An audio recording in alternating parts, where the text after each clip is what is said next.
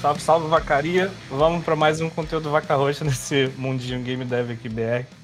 Essa semana é a semana número 4 do Vaca Talks. É vacaria porque a gente não quer mais usar gado, porque gado é outra galera. Nem tinha pensado nisso. É, também pode ser. Nosso curralzinho de vacas aqui, pra não dizer gado, né? Espero que, enfim, que todos tenham batido de panela aí. Eu ainda não terminei a edição do, do, do, episódio passado. O episódio passado foi com o Igor. Pra ser full honesto, eu nem comecei ainda. Mas foi um, foi um papo animal, assim, cara. A gente teve de tudo um pouquinho. Ele tinha até ficado de participar com a gente aqui, mas acabou que aconteceu um imprevisto de última hora e ele não, não vai conseguir. Talvez ele até entre depois, mas enfim.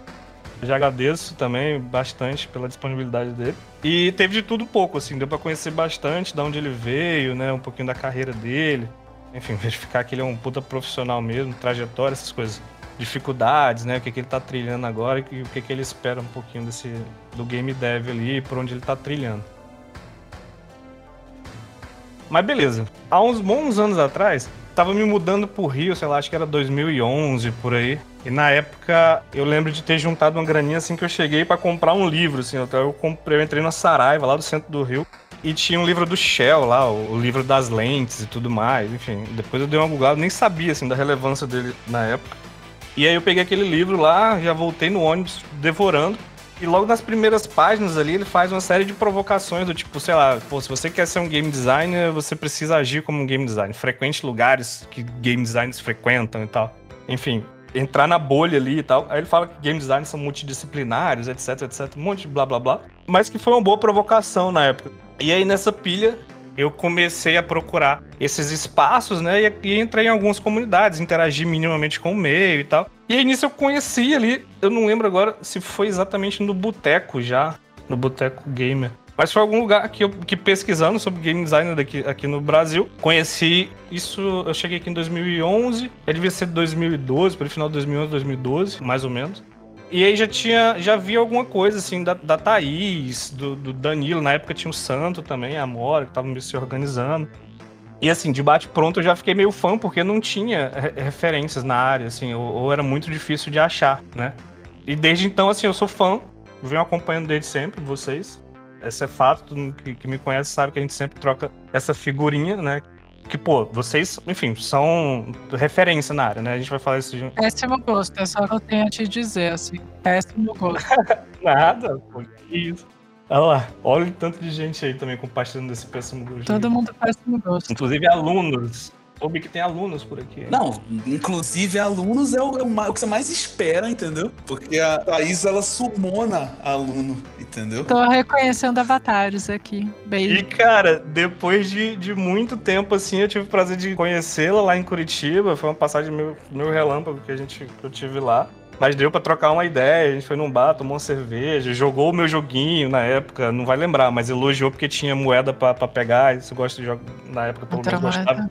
Adoro gostava de, adoro, adorava pegar moeda, tava ficou hora jogando, foi da hora.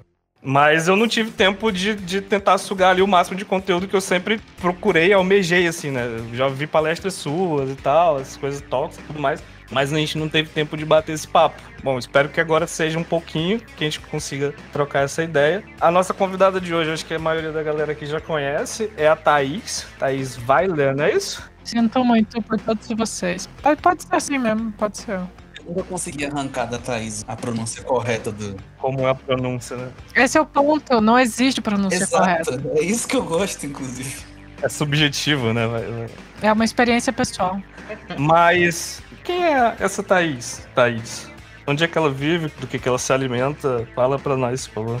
É, meu nome é Thaís, eu gosto de jogos, eu faço jogos, eu escrevo sobre jogos. Eu também faço tricô e às vezes eu desenho. Basicamente é isso, acho que é tudo sobre saber sobre mim. Ah, eu tenho três gatos, isso é muito importante. Isso é o mais importante. Por que joguinhos? Por que não, né?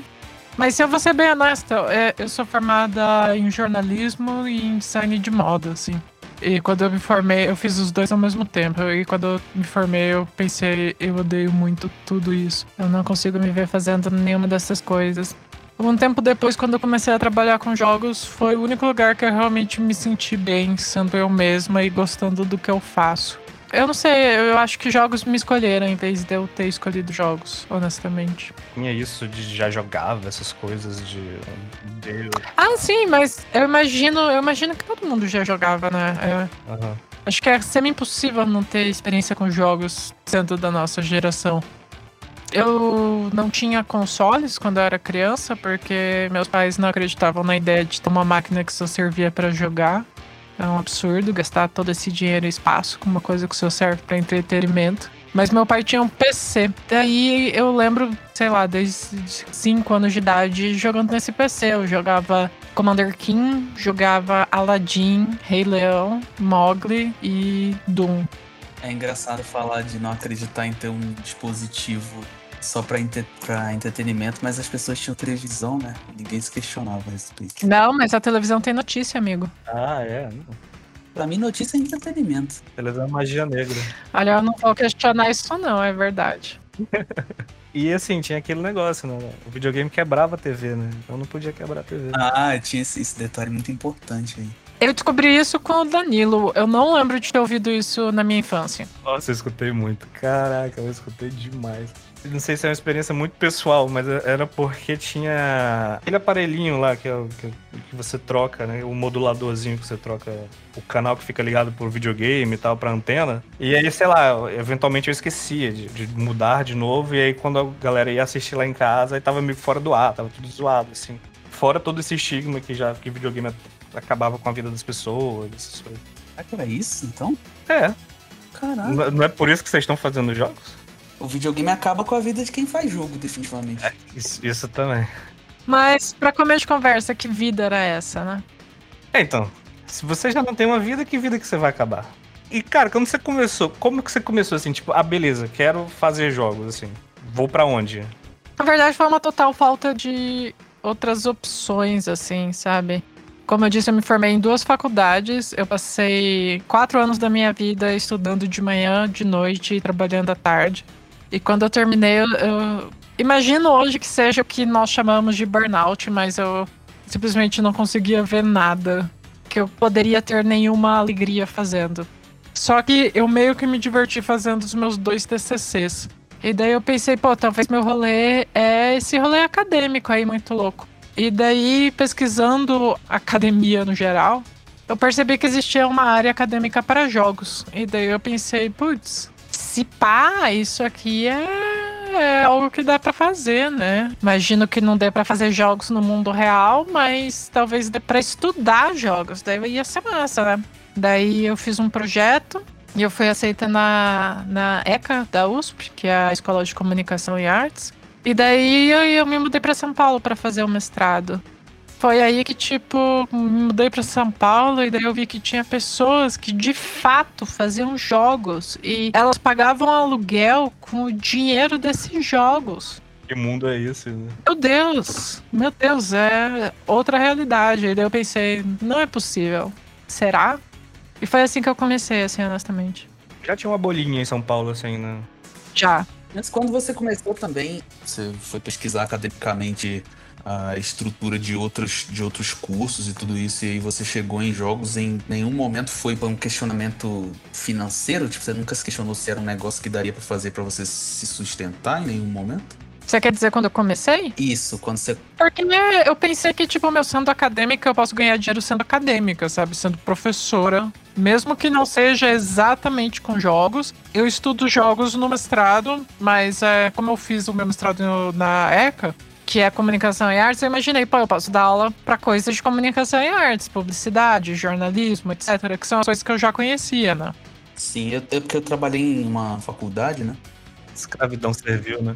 era comum que era comum que a galera tipo que, que novos cursos surgissem assim e aí se, ca, se calhasse desses cursos surgirem mais de uma instituição instituição de ensino superior ao mesmo tempo esse negócio virava moda mesmo entendeu mesmo que, que não necessariamente tivesse um mercado bem consolidado daquilo Ah, sei, sei, existir, as pessoas ficavam tipo não se tem tanto curso tipo relações internacionais é um desses cursos sabe surgiu e aí todo mundo ficou caraca O rolê do mestrado é que eu fiz o mestrado em ciências da comunicação. Não era um mestrado em jogos, sabe?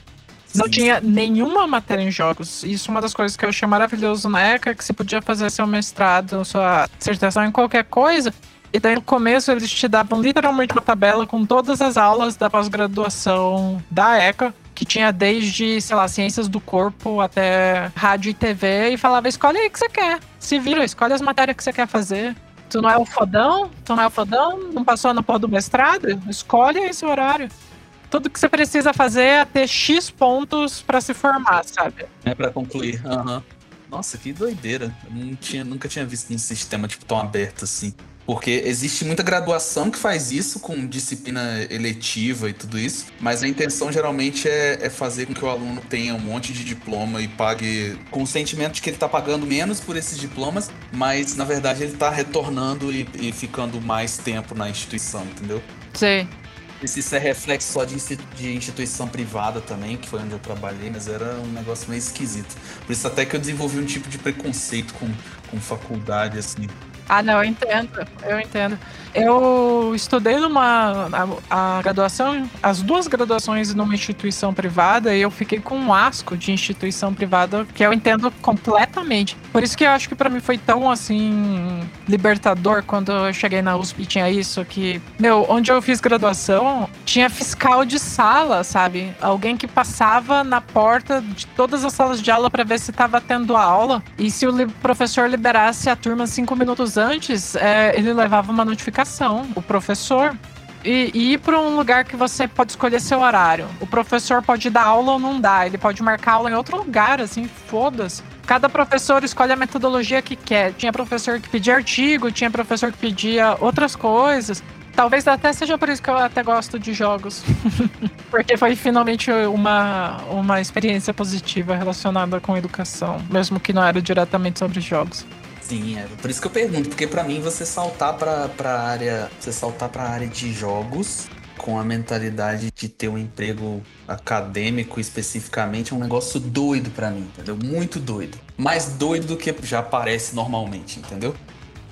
Sério, eu achei que parecia mais normal do que o, o oposto do que ir direto para desenvolvimento de jogos. Talvez porque hoje em dia a gente vê muito mais gente, assim, porque quando eu entrei, eu entrei em 2015 nisso. Tá vendo uma bolha diferente, né? É, então. Por mais que eu seja uma pessoa, tipo, mais velha, eu entrei nessa só em 2015, sabe? Eu vejo, por exemplo, a, a palestra do Crono, o Crono falou que faz desde que fazia pixel art e já acessava fórum de RPG Maker desde 2009. Tipo, eu nu- nunca, sabe, que isso ia passar pela minha cabeça. Eu entrei junto com a bolha do, do indie game The Movie, mas só comecei a realmente fazer alguma coisa. Porque eu nunca tinha, nunca tive intenção de, de realmente trabalhar com jogo. Então, eu só comecei em 2015. Lá no Piauí, 2010, tava chegando a máquina de Coca-Cola ainda, tá ligado? Pois Esse é, tipo de velho. coisa. Eu, eu vim pra cá pra, pra estudar, basicamente, e, tipo assim, tinha um quê de, ah, quero, quero ver alguma coisa relacionada com jogos. Só que naquela época não tinha aqui. Eu lembro de ter procurado pra caralho, assim, não tinha. O que eu cheguei mais perto foi numa particular também, que tinha animação 3D, e tinha um pouquinho de, de, de alguma coisa de jogos, mas era mais voltado pra audiovisual, assim. Mas me ajudou bastante porque tinha modelagem e tal, tinha animação, essas coisas todas. Mas não tinha. E aí foi, foi, uma, foi uma árdua escalada estando aqui sem poder me movimentar muito, aqui também não tinha uma bolha tão segura disso. Tinha, tinha, pô, tinha galera desenvolvendo na Critical, tinha a Nano que o, que o Igor falou aqui, tinha algumas iniciativas muito, muito particulares. E, e, assim, as organizações estavam começando a surgir, veio um pouquinho mais depois, tá? o Ring vem depois um pouquinho, né? E, e eu não sei, quando você chega lá, já tinha assim, alguma coisa nesse sentido? Or- Organizações, a galera já estava se organizando, já tinha encontros, por exemplo, essas coisas? Em São Paulo? Isso. Então, tinha, mas daquele jeito, né? Tinha alguma coisa da, da Abra Games, mas eh, ficava muito fechado dentro da Abra Games e não era uma coisa frequente. Foi na época que começou a AC Games, pra quem é da época e, e lembra do nosso querido amigo Macir. Putz, Daí, frequente, frequente não tinha. Daí, na época, eu dava aula num lugar, numa escola técnica chamada Alpha Channel. E daí, eles estavam procurando atividades. E eu sugeri, pô, podia ter uma mesa de desenvolvedores independentes, ia ser algo legal, acho que a gente ia se inscrever. E daí eles falaram, ah, beleza, você organiza aí. Eu falei, beleza. E daí eu montei a primeira mesa da Alpha Channel de desenvolvedores independentes. Daí, no potismo, eu convidei o Danilo. Quem estava lá? O Santo, o Danilo. E foi aí que eu conheci o Santo e a Amora, tá? Que maneiro. Boa ideia. E acho que o Lucas Jock, da Tal Studios. Finado Lucas Jock. E foi assim, começou com essas mesas, e geralmente era no sábado de manhã. E em geral a, a galera se juntava para almoçar logo depois, né? E daí a gente geralmente ia no Sukiá, que aliás até hoje tenho saudade do Sukiá. Ou no Sukiá ou no Habibs, que tinha lá perto da Channel, que ficava na estação Santa Cruz, em, em São Paulo. E depois disso veio a ideia de fazer um bar em São Paulo, só que também não tinha uma data fixa. A gente simplesmente marcava e simplesmente ia. E daí o primeiro bar não tinha um lugar específico, ou tinha e quando eu cheguei lá tava cheio. E daí eu fui descendo a Augusta com mais algumas pessoas, e daí a gente chegou num bar podrérrimo que era um buffet no almoço, e eu acho que era uma das primeiras vezes que ele tava abrindo à noite. E daí eu falei, pô, vamos ficar aqui, né? Vamos ficar aqui, avisa o resto do pessoal no Facebook. E daí a gente começou a fazer naquele lugar que se chamava Lá em Casa. Olha que da hora. Maneiro. E daí esse bar, toda vez que a gente ia, o cara ficava tão feliz que ele começava a dar drink grátis e porção grátis pra todo mundo. Porque apareceu umas 60, 70 pessoas, assim, do nada. Mal sabe ele que ele Ah, já. o Game Dev BR inteiro, tá Eu já falei isso, eu, eu sempre comentava isso com a Carla quando a gente ia lá na, na Alphen House. Eu falava, nossa, esse cara deve sair toda vez que a gente vem aqui, esse cara deve ficar muito feliz, mano. Muito feliz. Tipo, o Danilo quebra uma cadeira e o cara fica, tipo, ele olha assim, aí ele, tipo, ah, de boa. Beleza, quebra outra aqui, né? Pode quebrar essa cadeira aí, eu nem queria, mano. Então, o Glitch foi a primeira vez que começou a ter data fixa e lugar fixo. E isso eu acho que é uma coisa que ajudou bastante, assim, no, no, no rolê de se encontrar e de as pessoas se organizarem. Mas é. Tem, tinha mês que eu esquecia que ia ter glitch. E daí o dono do bar me mandava mensagem e falava: Ó, esse sábado vocês vão vir, né? Que daí eu já vou comprar mais chopp, Da já, já vou deixar as porção. Aparentemente a gente realmente fazia uma diferença na vida dele, assim. Ah, dá uma movimentada, né? Não, com certeza faz. Nossa, faz muita diferença, mano. E tipo, vocês não têm ideia, são tipo mais de, de 20 pessoas assim, de, de, sei lá, 7 horas da noite até uma hora da manhã, meia-noite, uma hora da manhã. Você tá louco? É óbvio que faz diferença. O cara com certeza tinha vezes que ele ficava aberto só pra gente ficar lá mais tempo. Eles nunca pressionavam, nunca. Nossa, era muito maneiro, velho. Que saudade. Saudade, em breve.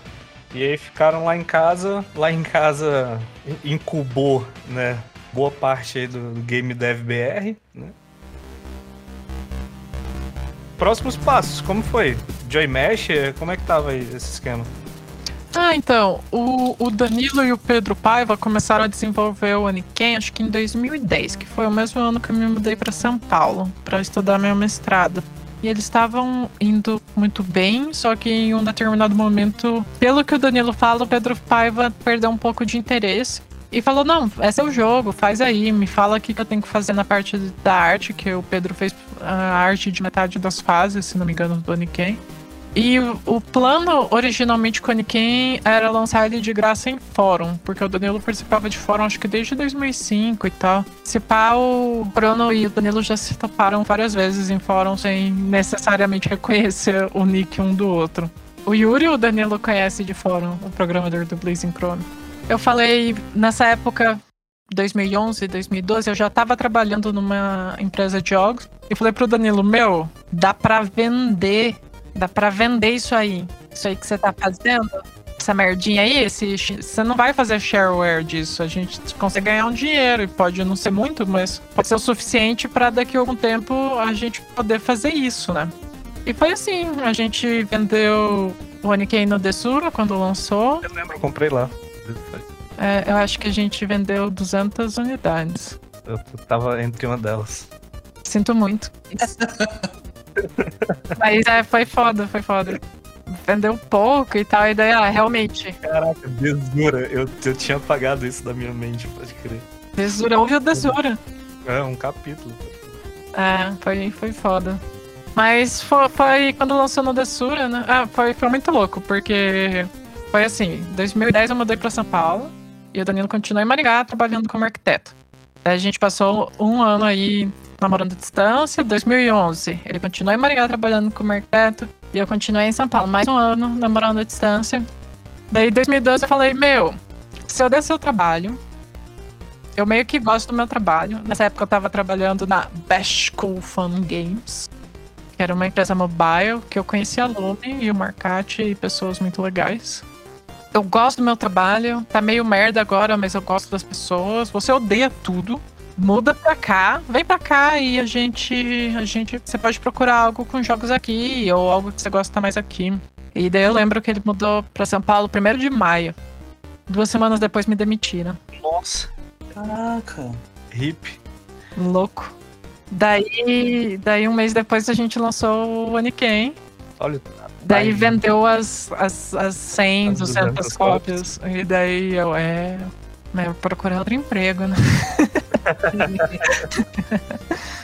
Aí vocês tinham tipo um plano, tipo, não, vamos vender esse troço. Agora, agora a gente se fudeu, vamos vender agora esse troço. Tinha isso. Ah, então, quando a gente viu que não ia dar pra se sustentar com isso, a gente não desistiu de continuar fazendo jogos. A gente só desistiu de isso ser a principal coisa, entende? Porque a gente desenvolveu o jogo inteiro tendo outros empregos, então era natural continuar fazendo isso, sabe? Continuar ganhando o seu aluguel de dia e fazendo o jogo à noite. Acho que inclusive era essa a frase que tinha no meu, no meu currículo nessa época. Cara, mas é, é muito difícil manter a motivação pra seguir nesse, dessa forma, assim, né? Meu, na minha opinião, a única forma de manter a motivação é esquecer dinheiro, assim, sabe? Não, não esquecer dinheiro, mas esquecer de atrelar dinheiro ao jogo que você tá fazendo por diversão. Sabe, Sim. se ele for ganhar dinheiro ou não, isso não é problema seu. Tem que ser uma consequência, um bônus, né? Não é problema seu agora. Pra ganhar dinheiro, você é garçom, você é arquiteto, você faz essa outra coisa aqui durante esse e esse horário, e é isso que você faz, sabe? Fazer o jogo se torna uma recompensa em si mesmo. Claro que daí, quando você terminar, você tenta lançar da melhor forma possível e, se possível, se estabelecer, nem que seja tipo se estabelecer com pessoas que conhecem seu trabalho e tal, para que talvez um, um jogo futuro seja viável comerci- comercialmente, mas é foda no começo. É foda. Eu não. Ainda mais que nessa época ninguém nem falava em BizDev, né? Sei lá, edital, enfim, essas paradas. Acho que era um submundo, né? Não falava de edital, mas falava de BizDev sim, cara. Meu, é, é. É o rolê, sabe? É a galera. Na praça índia, assim. Ah, sim, cara. Cara, é. Uf, a, a, a galera marqueteira, picareta, sempre existiu. Já tava, né? Já tava urubuzando a parada. Meu, o rolê de edital tem desde a década de 90 naquela merda do jogo do, do, do- da torrada lá. Que eu esqueci o nome, mas tu sabe do que eu tô falando. Não, é, é, pois é, é um submundo, assim, que eu, eu vejo que vem muito do audiovisual também, né? A gente já falou dos- de dois assuntos que eu, eu tenho, tipo, uma repulsa muito pessoal. A primeira é edital e a segunda é universidade, velho. Então, o rolê do edital, depois que me convidaram para participar de uma mesa de edital, que escolhia os que passavam, eu comecei a entender um pouco mais o lado, assim. Pô, é foda. Geralmente, os projetos que estão melhores estruturados são das pessoas que você sabidamente sabe que são falcatrua, assim. Sim, porque é o que eu costumo falar. Ó, o meu ponto todo é o seguinte. Eu não sei como funciona a banca. Vamos, vamos mencionar, sei lá, um Ancine da vida. Eu não acho. Eu posso estar errado. Quando existe uma banca, né? É, então, é aí que tá o negócio. Eu posso estar errado, mas eu não achava, eu não imaginava em nenhum momento que a banca era formada por pessoas que entendiam o que eles estavam fazendo ali. Entendeu? Na minha cabeça, eles são pessoas que entendem sobre ah, tesouraria, dinheiro público e onde pegar o dinheiro público e entregar, entendeu? É, Tem uma parte de, de- dessa galera. Sim, e aí meu, meu ponto é o seguinte: ganha quem souber estruturar melhor um projeto, sabe? Quem souber, tipo, colocar no papel melhor orçamentos, planejamentos, datas, prazos e blá blá blá blá blá. E aí o cara A olha e parte, a parte técnica da documentação virada para edital e não exatamente a parte técnica de desenvolver um jogo. Uhum. fala, É, que é o, porque tipo, o cara que tá desenvolvendo o jogo, ele não tá, tipo, fazendo um documentozinho. Porque se ele tá. É o que o Igor falou, se ele tá preenchendo documento, ele não tá fazendo o jogo, entendeu? É. Não, a galera hoje, enfim, vi- vi- virou um setor, né, basicamente. Sim, aí o cara que tá produzindo, o cara que tá fazendo a parada maneira, ele tá lá no quarto dele, ah, vivendo à base de baconzitos, entendeu? Tendo que trabalhar, que é o que eu falei, tendo que trabalhar, tipo, o que a Thaís falou, metade do dia numa parada que não gosta, pra, pra tipo, suar metade do outro dia pra transformar uma coisa que gosta em algo que não gosta, quando tentar botar pra rolo e ver que, tipo, não conseguiu pagar o, o tempo que o cara ficou lá dentro do quarto dele suando, entendeu? Enquanto um outro cara tá, tipo, ah, documentos e. Mas aí que tá, cara. É, o edital que eu participei tinha uma linha de 25 mil reais que você podia se inscrever com pessoa física. Uhum. E uma linha de 150 mil reais que podia se inscrever com pessoa jurídica. Isso por si só já é uma. Pra mim é mind blowing. É. É, porque, tipo, muita gente não tem pessoa jurídica. A Joy Masher se tornou pessoa jurídica em 2017, sabe? Cinco anos depois dela ter sido informalmente fundada. A gente escolheu tanto projeto massa nesse de 25 mil reais, mas todo mundo sabe que 25 mil reais não dá pra fazer jogo, sabe? Falar isso quando você falou. E desses projetos que a gente escolheu, eu não lembro de ter visto nenhum deles sair. Talvez eu esteja errada. Mas, tipo, mesmo o projeto super legal da pessoa super bem intencionada, às vezes não vai. Sim. E o que, que você vai fazer? A minha maior crítica desde quando eu comecei a ver mais, mais próximo dessa parada digital era exatamente essa, assim. Era ver a galera ganhando grana e o jogo sequer saindo, saca? Vendo a luz do dia. E o Uhum. pior, recentemente tô vendo bastante gente que captou uma grana, 250, 150, 500k, e não foi o suficiente. E aí, tipo, tá num limbo agora, tentando captar mais e tal, e aí fica, demite uma galera e tal, blá blá. Nem preparado para receber a grana a galera tava, assim, ainda tem essa parada, assim, é meio que um olho gordo, sabe? alguma coisa nesse sentido. É quase um rolê de status, né? Tipo, ah, saiu o edital da Ancine, tem uma linha de um milhão de reais. Qual estúdio brasileiro vai pegar? Mas por que que tu precisa disso, sabe? É, e daí eu entendo, tipo, ah, não, mas a gente. Você não sabe como é que funciona. A gente tem que dar não sei o que de volta. A gente tem que pipipipopó. A gente tem que, porra, é, o orçamento tem que ser certinho e tal, tal, tal. Só que, mano, você tá falando isso pra mim? Você tá de sacanagem? Tipo, eu conheço uma pá de gente que tá fazendo jogo com, tipo, 250 reais por mês, mano. Há sete anos. Como é que você vem falar um negócio desse pra mim? Que é difícil. Olha, mas você não sabe o quanto é difícil. Cara, você receber um dinheiro pra você ter que. Tipo assim, a galera que, que, que vive de edital, vamos falar assim, eles basicamente, eles. O edital pra eles é um Kickstarter, só que ele é garantido pelo governo e ele e o, o- a vida dele não é tipo ganhar dinheiro com o jogo que ele produziu, sabe? Tipo, os caras que estão sete anos dentro de um quarto tentando fazer uma parada ma- maneira, eles querem ganhar uma grana, tipo, com o público, eles querem, tipo, chamar atenção pro trampo deles e, e ter um público, ter uma galera que gostou do que eles fizeram. A galera do edital, não, eles são tipo assim, ah, eu ganho, tipo, 250 mil, dá pra viver quanto tempo com 250 mil? Eh, sei lá, eu faço um orçamento tal, dá pra viver uns 5 anos. Beleza, então eu vivo 5 anos. Daqui 5 anos eu faço outro edital e ganho mais 250 mil. O jogo, foda-se. Se eu não ganhar um real com esse jogo, o governo não vai chegar e botar uma faca no meu pescoço e falar, me devolve aí 250 mil. Não, é 250 mil pra eu viver 5 anos. Entendeu? E o jogo que sair daí, irmão, foda-se se ele vai vender ou não. O dinheiro já entrou no meu bolso. A primeira vez que eu vi isso acontecendo, inclusive, foi um projeto aí da sua terra, hein? Eu não duvido nada. Da minha terra, Rio de Janeiro, Vejo, vejo bastante Ah, ainda. Vejo bastante. boa sorte pra quem aí tá. tá- Porque na hora dessa. A primeira vez que eu vi isso acontecendo era um cara que fez. pegou edital, daí fez Kickstarter, daí pegou outro edital, daí fez mais um Kickstarter. É um projeto aí que tem umas palavrinhas aí no nome. Acho que tá, tá até hoje aí. Umas palavras no nome é bom. É. É, enfim, cara, e é muito doido aquilo que você falou de, assim, a galera ser aprovada por ter uma praxe de como montar o projeto, né? Já tem uma XP de, ah, não, vou, vou botar isso aqui, que isso aqui é bem visto pela, pelas bancas que avaliam e tal. E aí eu volto a falar, é uma coisa que eu vejo muito galera que vem do audiovisual migrando pra, pra área de jogos para trazer essa expertise que eles já tinham em captar em outros lugares, de fazer evento, de fazer show, lançar CD, lá, esse tipo de coisa, clipe, enfim, é, filmes, essas coisas. A galera já tinha essa expertise em outro lugar e viu que tava muito, tava legal ali na, na, nos jogos que tava surgindo muitas coisas, assim. Eu vi muito. Mas é o mesmo rolê da, da academia, sabe? Quando eu entrei, não dizendo todos, mas muitas das pessoas que, entre aspas, eram especialistas em jogos, academicamente, mestres, doutores, você via claramente que eram pessoas do audiovisual frustradas que não acharam espaço nas coisas que elas realmente queriam estudar e foram estudar, foram estudar, entre aspas, videogame e até hoje a única coisa que fala sobre videogame é Tomb Raider, sabe? A dissertação, quer falar dela? Virou um livro. Como foi, como foi esse rolê?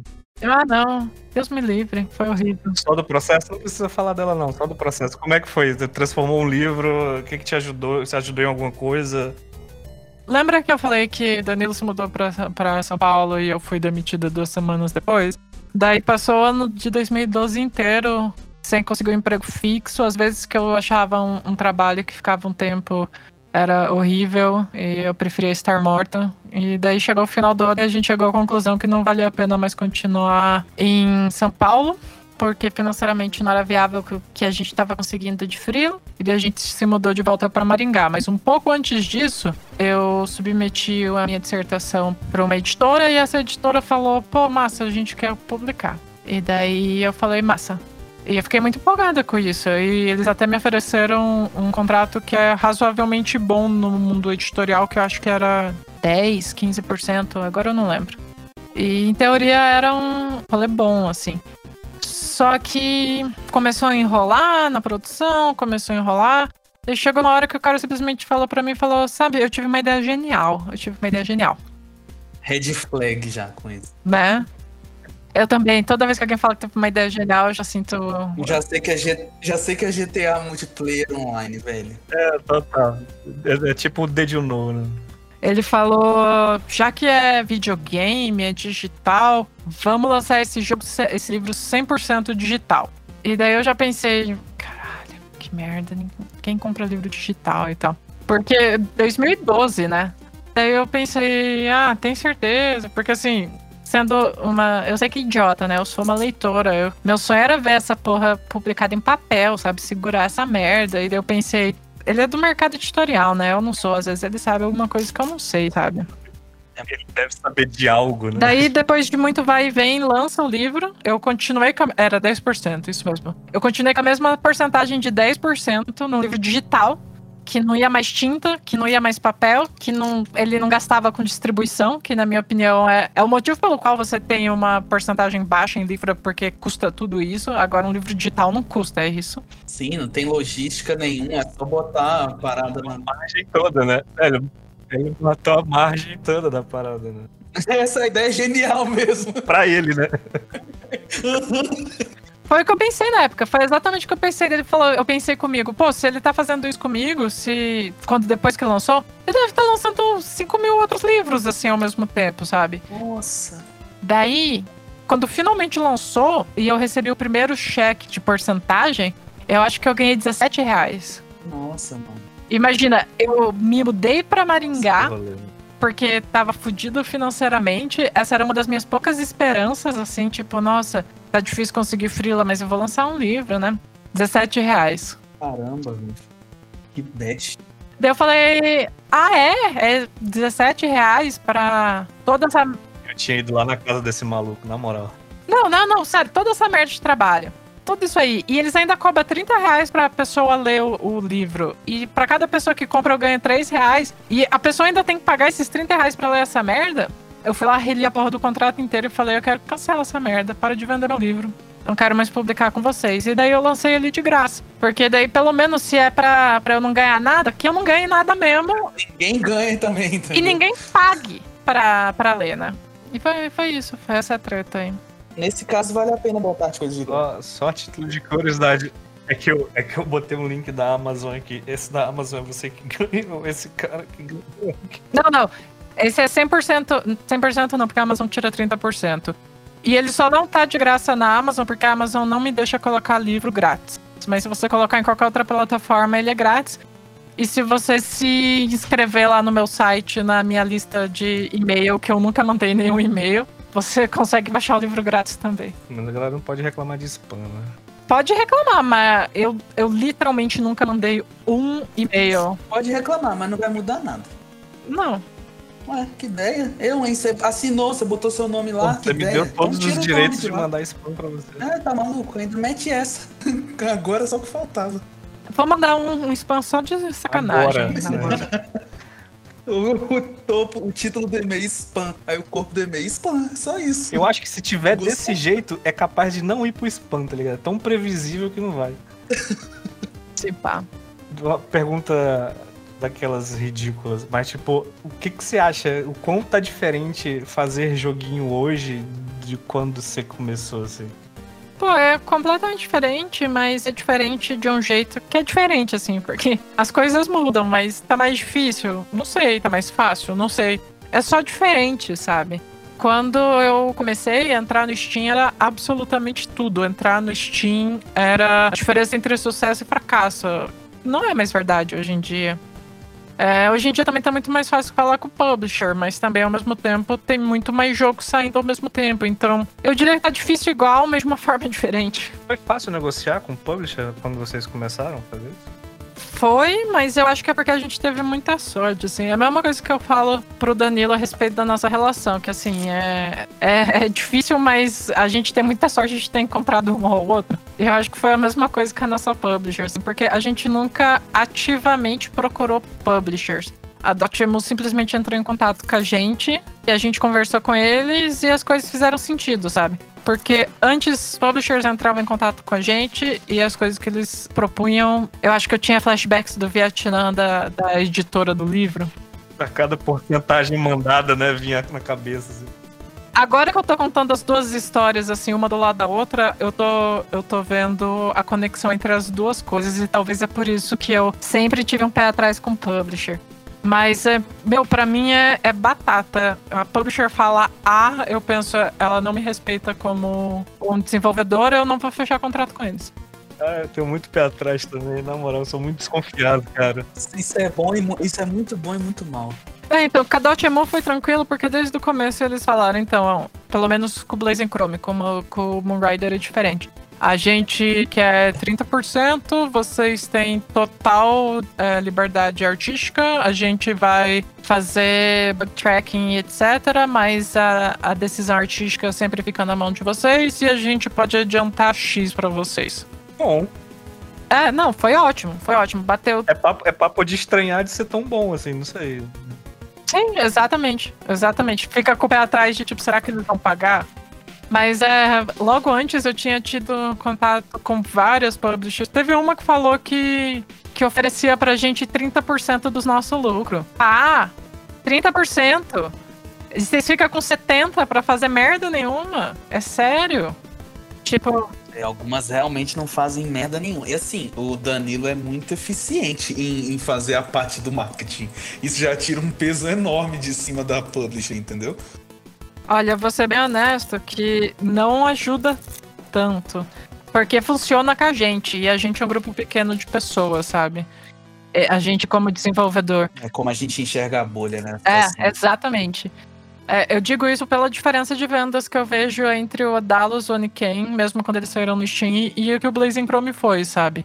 A diferença deles de ter press kit, de enviar coisa pra cada um dos lugares, pra estar na porra dos eventos. A gente nunca foi pra evento antes de ter publisher. A gente nunca teve dinheiro pra ir pra evento, quanto mais tempo pra ir pra evento, Eles sabe? bancavam eventos também? É, isso soa como um luxozão mesmo. Publisher sim, e daí retira do lucro depois.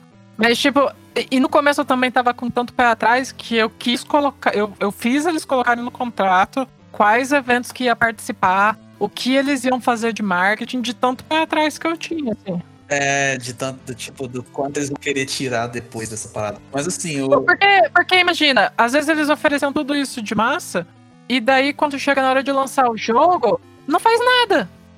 E é a mesma coisa que não ter, sabe? Hoje em dia, só publisher serve para divulgar o jogo e para te ajudar financeiramente. Se eles não fazem isso, não precisa dela. E se não tiver no contrato, você não consegue nem pressionar, nem porra nenhuma. Sim.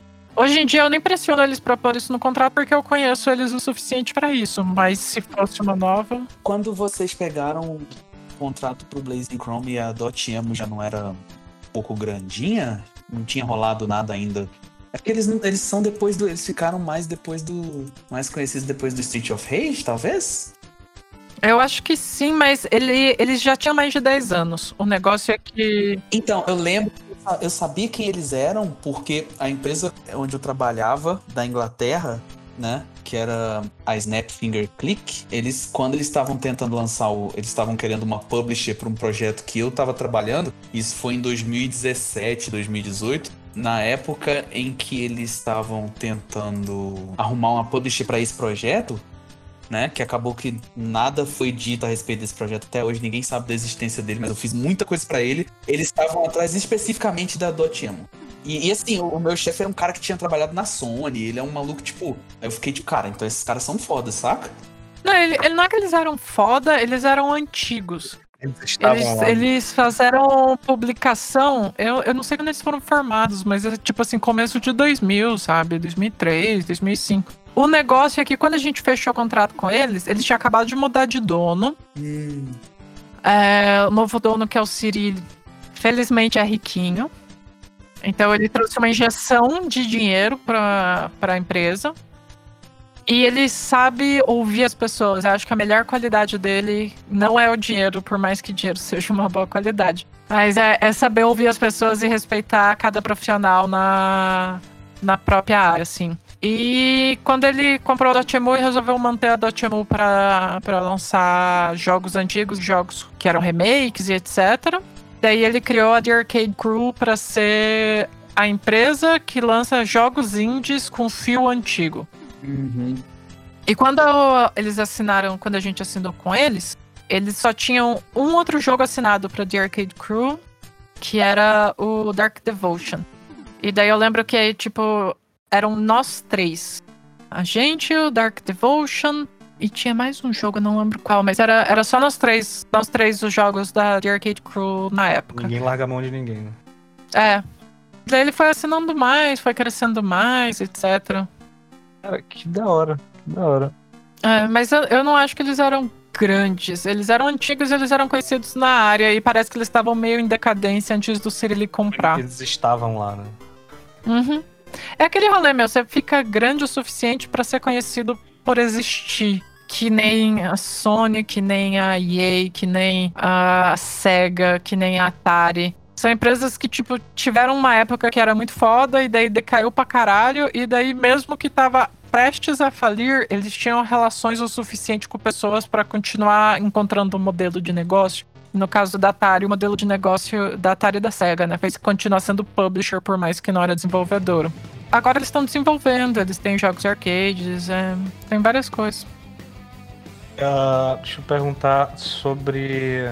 Vai um pouco de comunidade. Não sei até que ponto você quer entrar nesse ponto. Eu, eu coloquei aqui como grifado, mas tipo, se não quiser, tudo bem. Mas o que, que é o boteco gamer, assim, nesse meio dessa galera toda nessa época? Nessa época era tipo. Era um lugar tóxico, porque eu acho que ele sempre foi um lugar tóxico.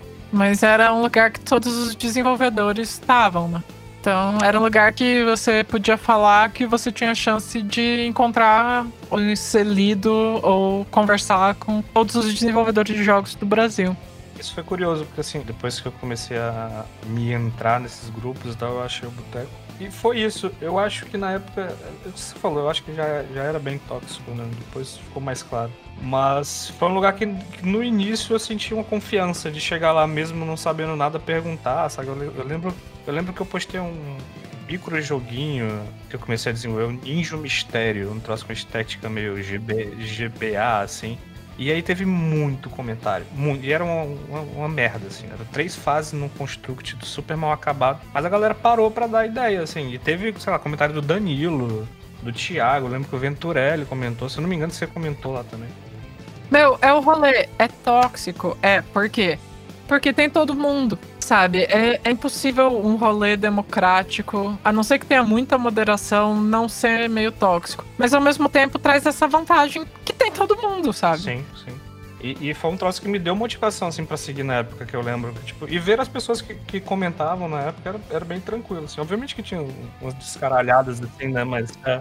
é, ter muita moderação também significa, às vezes, não ter todo mundo, entendeu? Mas, tipo, por exemplo, depois disso, eu conheci o Thiago, o Thiago Adamo. Inclusive, vem semana que vem aqui. Ele, ele trabalhou com você, não trabalhou em alguns jogos? Sim, sim. É, ele fez efeitos do, sonoros do Blazing Cross. Né? E foi uma parceria que a gente manteve assim, um, tempinho e tal. A gente fez alguns projetos, não chegou a lançar nada comercialmente. Inclusive, é uma coisa que ele me cobra até hoje. Mando. Inclusive, você tá convidado se você quiser vir semana que vem pra participar como convidado. Ah, não é fisicamente aí? Ah, então beleza, porque senão eu ia falar, não, não vou pro Rio de Janeiro, não, amigo. Nem se tivesse vacinado 30 vezes. Se fosse fisicamente, eu faria um esforço pra ser tudo em Curitiba. Ainda assim eu não ia, não, amiga. Não, com vacina, vacina na porta, gente, que isso. Mas é isso, assim, e, tipo, nessa época teve essa conexão e tal, e depois, obviamente, cada um seguiu o seu caminho, ele deslanchou lá no, no que ele se propõe a fazer, que faz muito bem na Game Academy e tal. Uhum. Mas foi isso, mas eu lembro que foi um lugar que eu, que eu senti recepção, mas que logo depois, assim, começou a virar uma, uma loucura, né, que ele trouxe. Até que ficou insustentável, né? Ah, então. Como é que se tornou engraçado uh, dar merda, né? As coisas é. darem problema Meu, lá dentro. As pessoas cavavam Todo mês todo mês tinha alguém importantinho do mundo de game dev falando pra mim ou pro Danilo ou pra alguém. Tá na hora de acabar o Boteco Gamer, né? Tá na hora de acabar o Boteco Gamer, né? Eu entendo você ficar frustrado que o rolê é tóxico, mas me mostra um outro lugar que é tão acessível para pessoas que estão acabando de entrar, poder se comunicar com pessoas que estão há X tempo na indústria, sabe? É isso que as pessoas não pesam, na minha opinião, a democratização do conhecimento. Total. É, eu, a, a, criação do Vaca foi basicamente isso. Né? O Vaca é, é, o local que eu gostaria de ter quando eu comecei a, a pensar em fazer jogos. Basicamente, sendo motivação. Esse, esse pensamento torna tudo muito fácil, sabe? Se você quiser, tipo, saber como ajudar as pessoas também que estão começando, se você quiser saber como tentar ajudar a comunidade que você faz parte, é só você pensar em como você gostaria que fossem as coisas quando você estava perdido, sabe? Você não sabe como dar um feedback? Imagina como você gostaria de ter acesso a uma pessoa que pudesse te dar um feedback. Sim, total. Quando você estava perdido lá no início, saca? Eu confesso que eu não sou a pessoa mais paciente do mundo, mas eu tento ser, entendeu? Pô, você ajuda pra caralho, galera, aqui. Eu confesso que, assim, durante a minha carreira, não necessariamente de game dev, assim, mas assim, eu tenho outra carreira estabelecida como designer e tudo mais. Que é difícil hoje, inclusive, me desvincular dela atualmente. Mas é, é, um troço assim que, obviamente, eu já quebrei muita cara, né? Como todo mundo. Já, enfim, já falei coisas, já perdi grana, já, enfim, tive dificuldades tudo mais, como qualquer pessoa que tá por aqui. Imagino enfim devido às proporções, né? Mas eu fui um cara que eu sempre tive muita sorte, assim, de conhecer pessoas legais, que me ajudaram e tal. Pô, de ter tempo bom, assim, de timing das coisas. Eu saí de um emprego, aí um amigo estava entrando em outra, outra empresa, tava com uma vaga de design, conseguiu que eu tivesse uma, uma entrevista, um convite que dava certo, tal. essas coisas aconteceram bastante pra minha vida. E, tipo, é isso que você falou, Guilherme, assim, tocar o Vaca foi muito fácil porque era exatamente isso, era esse tipo de pegada que eu, que eu, que eu sempre trouxe como experiência, sabe? De ajudar a seguir, assim, entendeu? E aí fica mais fácil realmente levar. E, pô, e vocês ajudam pra caralho Eu costumo dizer que eu sou quase paciente, entendeu? Por um pouquinho eu não sou paciente, entendeu? Mas eu não sou. Gabe, aí você. Eu tenho que discordar, cara. Eu não sei, você pode estar morrendo por dentro, eu não consigo entender. Tem uma hora que você puxa umas paciências aqui que, nossa, eu só tô querendo banir a pessoa, tá ligado? É mais ou menos isso, mano. Eu tô quase sempre morrendo por dentro também, mas eu sempre tô feliz. Conversando calmão e a veia na testa explodindo aqui, mano. É que às vezes o Gabe tá sendo calmo ironicamente.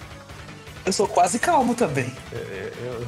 Essa é outra característica minha. Eu acho que eu já consigo entender isso aí dele depois desses anos de convivência. Um outro ponto que eu queria, que eu queria falar aqui, que isso, eu não sei em que momento, a gente já, já misturou a timeline aqui várias vezes, mas teve essa jam, que eu não sei se você quer falar especificamente de jams ou pode ser dessa. Eu vou dar uma passando nessa, que é aquela do Pack of Horror, que vocês fizeram Killing Moon. E eu lembro de ter assistido ela porque na época o Rinks transmitiu e tal. Teve uma entrevista com vocês durante o final de semana da produção. E eu achei aquilo genial, assim. Muito provavelmente foi, foi linkando de algum outro lado do Boteco, sei lá que eu caí nisso. Eu não sei de onde foi que caí nisso. Mas assim, eu, eu vi a galera produzindo, né? Vocês, Pedro e Amora, a galera da Tal. E, porra, aquilo me falou bem, cara, as pessoas conseguem fazer jogos. Olha que legal. Assim, é, é, era um troço que ainda não, não parecia muito palpável para mim. E, pô, saiu um monte de coisa legal daquela, daquela jam. Eu. Eu também lembro. Saudades. E, e, foi muito doido, porque foi um troço que marcou minha, minha percepção. Basicamente, por exemplo, aqui na semana passada eu falei do Igor, que eu fiz um jam com ele que, que assim, mudou minha perspectiva de terminar jogos tal, de saber que era possível tudo mais coisas. E essa também, assim, me aguçou muito nessa perspectiva de, cara, dá para você produzir de forma independente e, porra, com um escopo pequeno, né? E aí eu comecei a ver um monte de jam. Aí eu, aí eu pô, depois dessa aí, eu lembro de ter participado logo depois de um aluno. Aí fiquei viciado nessa época. Né? Tem muitas coisas. E isso me marcou bastante. E por que, que eu falo desse cara também? É porque a gente lançou o Spook Station em 2018 e sei lá, porque cargas d'água, não sei, a gente tava conversando e o, e o André falou, pô, tem esse jogo aqui da galera de repente, pô, eles não lançaram, não teve nada a respeito disso. E aí, pô, calhou de, de entrar no, no pack lá junto com a gente. Isso foi muito da hora, assim. Foi muito gratificante, meio que um ciclo fechando, saca? De ter começado eu vendo vocês fazendo jogos lá e tal, assim. E trazer esse joguinho produção de vocês lá atrás. A gente teve um trabalho para adaptar, obviamente. Mas trazer esse jogo pro, pro nosso pack, assim, pra mim, na época, eu lembro que foi muito feliz, assim, cara. Ah, eu fico feliz. Eu, é um jogo que eu sinto saudades até hoje. Você fez um monte de coisa dele, né? Que eu vi ali. Fiz. fiz. Narrativa, level, né? É, todo, todo o design, realmente. Como é fazer o design dos jogos da, da Journey? Processos, processos, por favor. Se tiver alguma coisa assim alinhavada.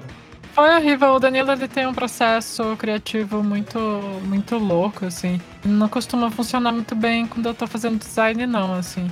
Tem dois jogos que eu fiz 100% do design da Joy Masher. Um deles é o Killing Moon e o outro é o MRC.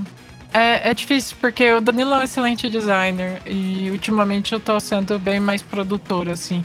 E eu acho que a gente funciona ok, assim. Eu tenho vontade de fazer design novamente para os nossos projetos, mas envolve uma energia, assim. Fazer design é, é, é uma pergunta que eu tava aqui, que na época me chamou muito a atenção. Eu, eu não sei se nesse meio tempo aí como é que se desenrolou tudo, obviamente, que são questões muito pessoais. Mas, sei lá, como foi o Black River, assim, que trouxe de experiência essa, como foi essas, essas coisas no meio do caminho, assim, da produção? Pô, é, foi a experiência de trabalhar numa corporação que você não sabe exatamente o que você tá fazendo e aparentemente ninguém mais sabe. E é isso. Vocês mudaram pra lá? Mudamos. A gente morou em Manaus dois anos e meio. Caraca, dois anos e meio. Bom lá? Inclusive, muita saudade de todas as pessoas de lá, mas não muita saudade nem de Manaus, nem do estúdio, nem de nada. Pessoas do estúdio, sim, saudades. O estúdio uma, uma experiência majoritariamente ruim, assim, Olha, eu diria meio a meio. Meio a meio. Foi. É, eu tava falando pra uma amiga minha que ela fez entrevista pra um lugar em Manaus. Foi incrível a experiência de pela primeira vez na vida ter dinheiro. Bom, parece bom. De parece não bom. É, de não ter que se preocupar. O aluguel vai estar tá pago, vai ter dinheiro para coisa extra, a gente pode até viajar, tem, tem férias certo. Meu, antes disso, eu não tinha tido nenhum emprego em jogos que tinha durado mais de nove meses, sabe? A empresa sempre falia ou me demitia e falia logo em seguida, dentro desses nove meses. Então, por esse lado, foi interessante, mas assim, a maior aventura são os amigos que você fez no caminho. Sempre adoro, pode crer. Foi uma piada, mas verdade. A maior parte do, do game design e do level design dos jogos tipo do, do Blazing Chrome, do Odalus e do Oniken são do Danilo mesmo? São. Que da hora. O Oniken eu fiz uma fase. O Odalus eu, eu dei um, um solê no final, assim. Mas majoritariamente Danilo da Dias. Hora, muito bom, cara. É, algumas coisas eu já sabia. Algumas coisas eu já sabia. É, essas coisas de, de, de fazer os outros passar raiva, né? É, é bem dele, né? Cara, Amazonas, Manaus, lá do outro lado do universo. Curitiba, como é que entra nessa equação aí? Pô, foi depois de juntar dinheiro por dois anos e meio, é... pô, finalmente a gente pode morar num lugar que a gente gosta do clima. Pensei assim também. É bem simples assim, isso e segurança. Eu também tô pensando bastante há seis, há seis anos, né? Basicamente, como eu falei. Eu, já, eu juntei um dinheirinho ok, Danilo também. O Odalus não tinha vendido tão bem, mas a gente tava confortável que, tipo, pô, eu vou me demitir aqui, pra onde a gente vai agora? Pô, eu não preciso de um emprego agora. A gente não quer ir pra Maringá, pelo amor de Santão, sem Maringá. E São Paulo também, possivelmente não.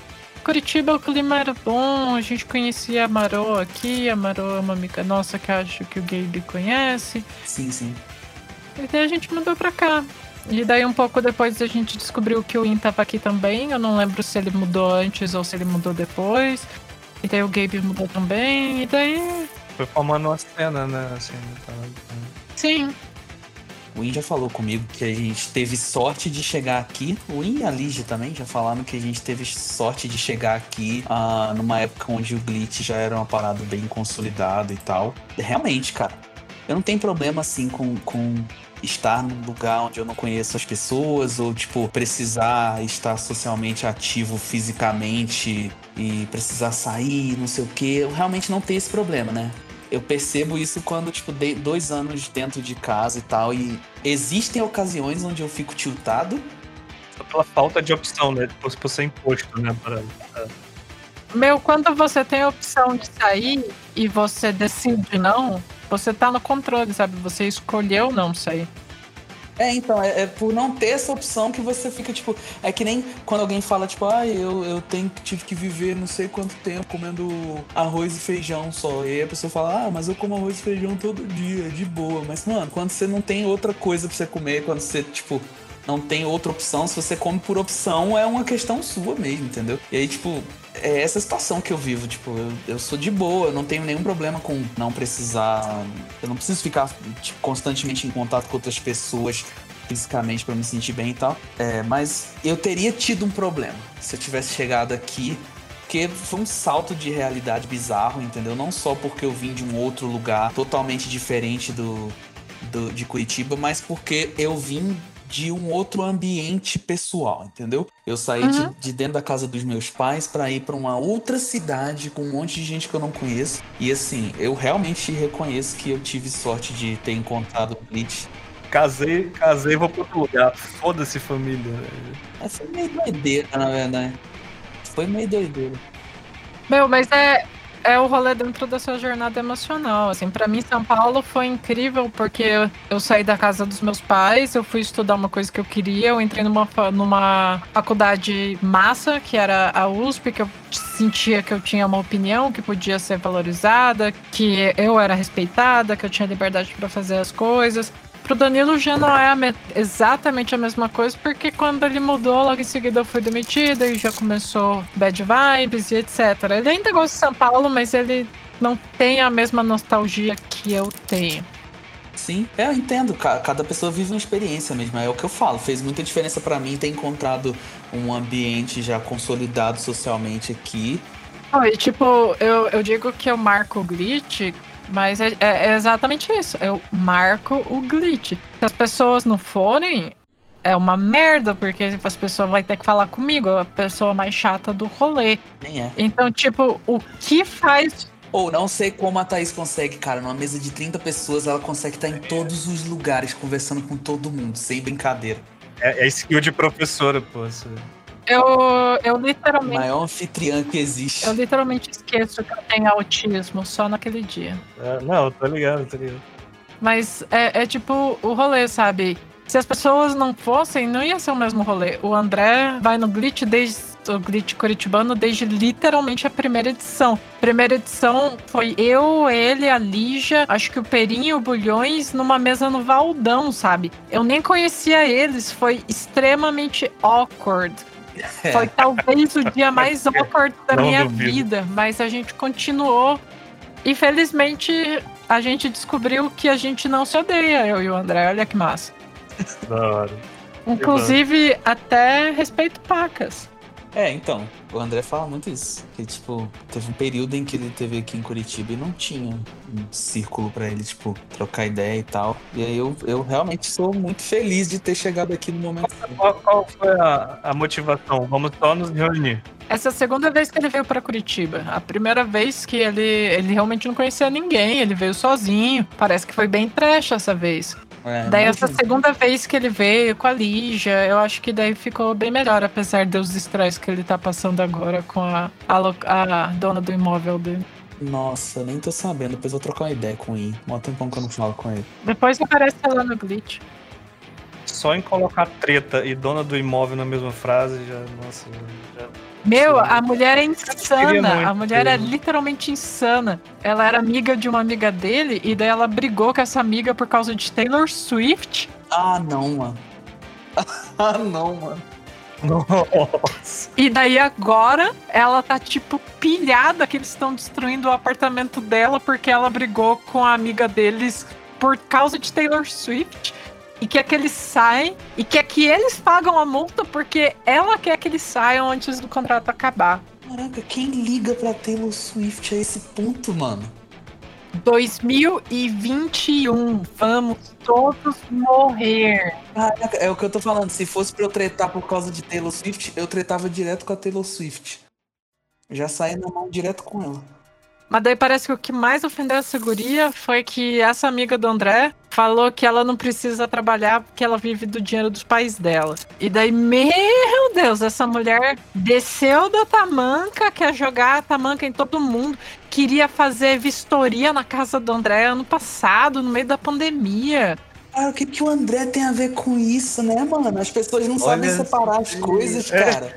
Daí, Zero, nesse zero. e-mail que ela pediu pra ele sair agora, ela literalmente terminou o e-mail falando: Isso é pra eu aprender a não querer ajudar as pessoas. No e-mail Achei que ele ia botar um verso da Taylor Swift no e-mail. Assim. que ela mandou pro inquilino dela, que não é amigo dela. É, ela o é cara tá, é, o cara tá pagando pra ficar no apartamento, sabe? É só uma conveniência ele ser amigo de uma pessoa com quem ela tinha alguma relação de amizade também. Ele tá pagando, ele nunca atrasou. Quando ela fez o escândalo que ela queria fazer a vistoria, mesmo sendo ilegal, ele deixou ela fazer a vistoria. Ela Uhum. viu que o apartamento não tava destruído. Ela ainda fica com essas coisas, eu fico. Meu Nossa, velho. Cara, eu vou chamar ele pra vir aqui em algum momento fazer um Volca Talks. Espero que ele já tenha passado por essas coisas. Parece né? que ele vai mudar ou Boa. sexta ou segunda. Boa, pô. Pelo amor de Deus, cara. Que doideira isso daí. É a pessoa também não saber separar as coisas, meu irmão. Você brigou com aquela mina lá antes que chore a minha mãe, que chore a tua. E a mãe dela lá, entendeu? A chama, chama ele só pra falar dessa mudança, que eu acho que ele tem três horas de assunto pra falar disso. Pode crer, Que não doideira, cara. Que bad também. Eu tô rindo aqui, mas é um pouquinho nervoso. Eu vou rir, eu vou rir muito mais depois que eles se mudarem e isso se resolver. Nossa, se eu me mudava, eu voltava lá e, ca- cara, no último dia lá, eu comia todo o queijo que eu pudesse. Olha a ideia, ó. Cagar em todos os cantos da casa. Na moral, eu ia cagar o apartamento inteiro, cara. Eu ia sair igual uma cabra naquele apartamento, na moral. Eu chamava os brothers, vamos lá. Meu, sabe uma coisa que dá pra fazer? E só uma ideia, assim, sabe? Deixar um cano pra estourar depois da vistoria, depois que você já saiu. Foi o que aconteceu no apartamento que eu aluguei em São Paulo. Pura o cano e bota um chicletezinho nele. que antes de eu alugar, parece que aconteceu isso. E daí eles trocaram todo o piso e, e, e tro... É, quando eu vi o piso tava manchado, eles falaram, não, vai trocar. Depois que eu aluguei, quando eu realmente me mudei pra lá, eles tinham colocado um daqueles laminados que uma peça não encaixa na outra, Nossa. que é só colado no chão e daí eles começaram a soltar. Nossa. Era melhor ter deixado aquela merda manchada, porque pelo menos era um piso de verdade. Todo laminado aí, né? Na verdade, se não tiver cuidado. Nossa, que, que treta isso. Ah, meu, é, é horrível. O mundo é horrível. A sorte que eu acho que é a única coisa que deu ruim aqui quando eu mudei pra cá, pra esse aqui, que já parece que era uma coisa que tava na iminência já, foi as portas que estão super, super, super. Sabe assim, assim, eu tô falando, tem coisa que tá na iminência de dar algum problema e tal, mas parece que é o ciclo natural das coisas. A única que eu vi que, que tinha uma má intenção por trás de algo foram as portas da sala que estão, tipo, com muito cupim. E aí meteram na cara dura, assim, um papel de parede tribal maluco na porta. Eu odiei. Pode se desfazendo, Sim, né? tipo, quando eu olhei aquele papel de parede na porta, eu falei, putz, essa porta ou ela tem uma marca satânica atrás desse papel de parede, ou então ela tá com cupim. Era Pô, só e. E tu tem. Era Tu tem móvel, né? Toma cuidado, porque você você tá Isso é passando foda, de é, Não, então, a gente já tá resolvendo essa questão, vai ser a próxima questão que a gente vai resolver. É bom, porque senão isso vira um roubado América, cara. Tem que tomar cuidado. é. Exato, no meu Sim, imóvel em sim, São Paulo, Confio. no lugar que eu morei lá em São Paulo, no apartamento, a- os móveis da dispensa e da cozinha inteira tava com cupim. Saí passando de cupim tudo. Eu adoro o cheiro daquela querosene maravilhoso. De ter que desocupar o apartamento por uma semana, literalmente. É, nossa, eu mesma passava, me envolvia em jicupim, adoro jicupim, adoro o cheiro de querosene, maravilhoso, não me importa. E como era o primeiro lugar que eu tava morando fora de casa, eu não tinha muita coisa pra tirar do lugar também, né? Então não foi grande problema. Cara, então a parada do glitch já, já acontecia. Foi, foi assim que você se mudou? Qual foi o rolê? Não, começou depois que eu me mudei. É, é o meu rolê de todo lugar tirou. que eu vou, eu preciso Juntar juntar álcool com desenvolvedores de jogos. Porque todos nós ficamos patéticos quando bebemos. Sim, bastante. Eu não sabia, eu não conhecia o rolê do Eu conheci depois que teve aquela treta lá com o Big e tal. E aí eu vi que vocês estavam cabeçando Ah, então lá. começou, começou ali. Foi ele mesmo? Ah, tá. Não existia antes, Então, não. não. Nem, nem encontros assim, não. Talvez tinha encontro, mas não Eu, tinha né? esse nome ainda.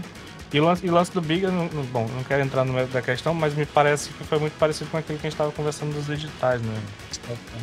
É, é- é exatamente o mesmo tipo de galera. Galera do Big não é uma galera que entende de jogo, é uma galera que entende de edital. E se quiserem me provar errada, pode me provar, mas quero ver. É, vou, vou ficar lisonjeado se eles conseguirem. Eu te- tentei, né? Porra, eles estão tentando, não conseguiram. Agora, eu, eu lembro que foi muito marcante, assim, inclusive a gente se topou lá, a gente chegou a conversar algumas coisas, porque foi, foi no ano que eu fui pra participar do, do Starter, né? Que inclusive era uma, das, era uma das bolas levantadas, porque assim, não tinha critério nenhum, saca? De avaliação, e aí do nada, ah, beleza, vamos dar pra esse cara aqui que por acaso é cadastrado naquele outro grupo ali e tal, bababá. É uma coisa que eles fazem, né? Uma mão lava a outra. Teve uma vez que ganhou um prêmio. O cara tava apresentando os prêmios do Big, que era o presidente da Bra Games, e ele parou de apresentar um prêmio específico, que foi o prêmio que ele ganhou. Ai, que coisa maravilhosa. This is Brasil total.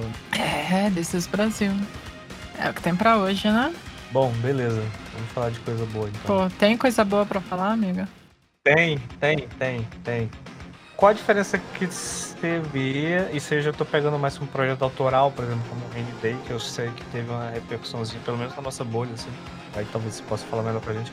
De fazer esse cara e, e os outros projetos, assim, mais comerciais, por assim dizer.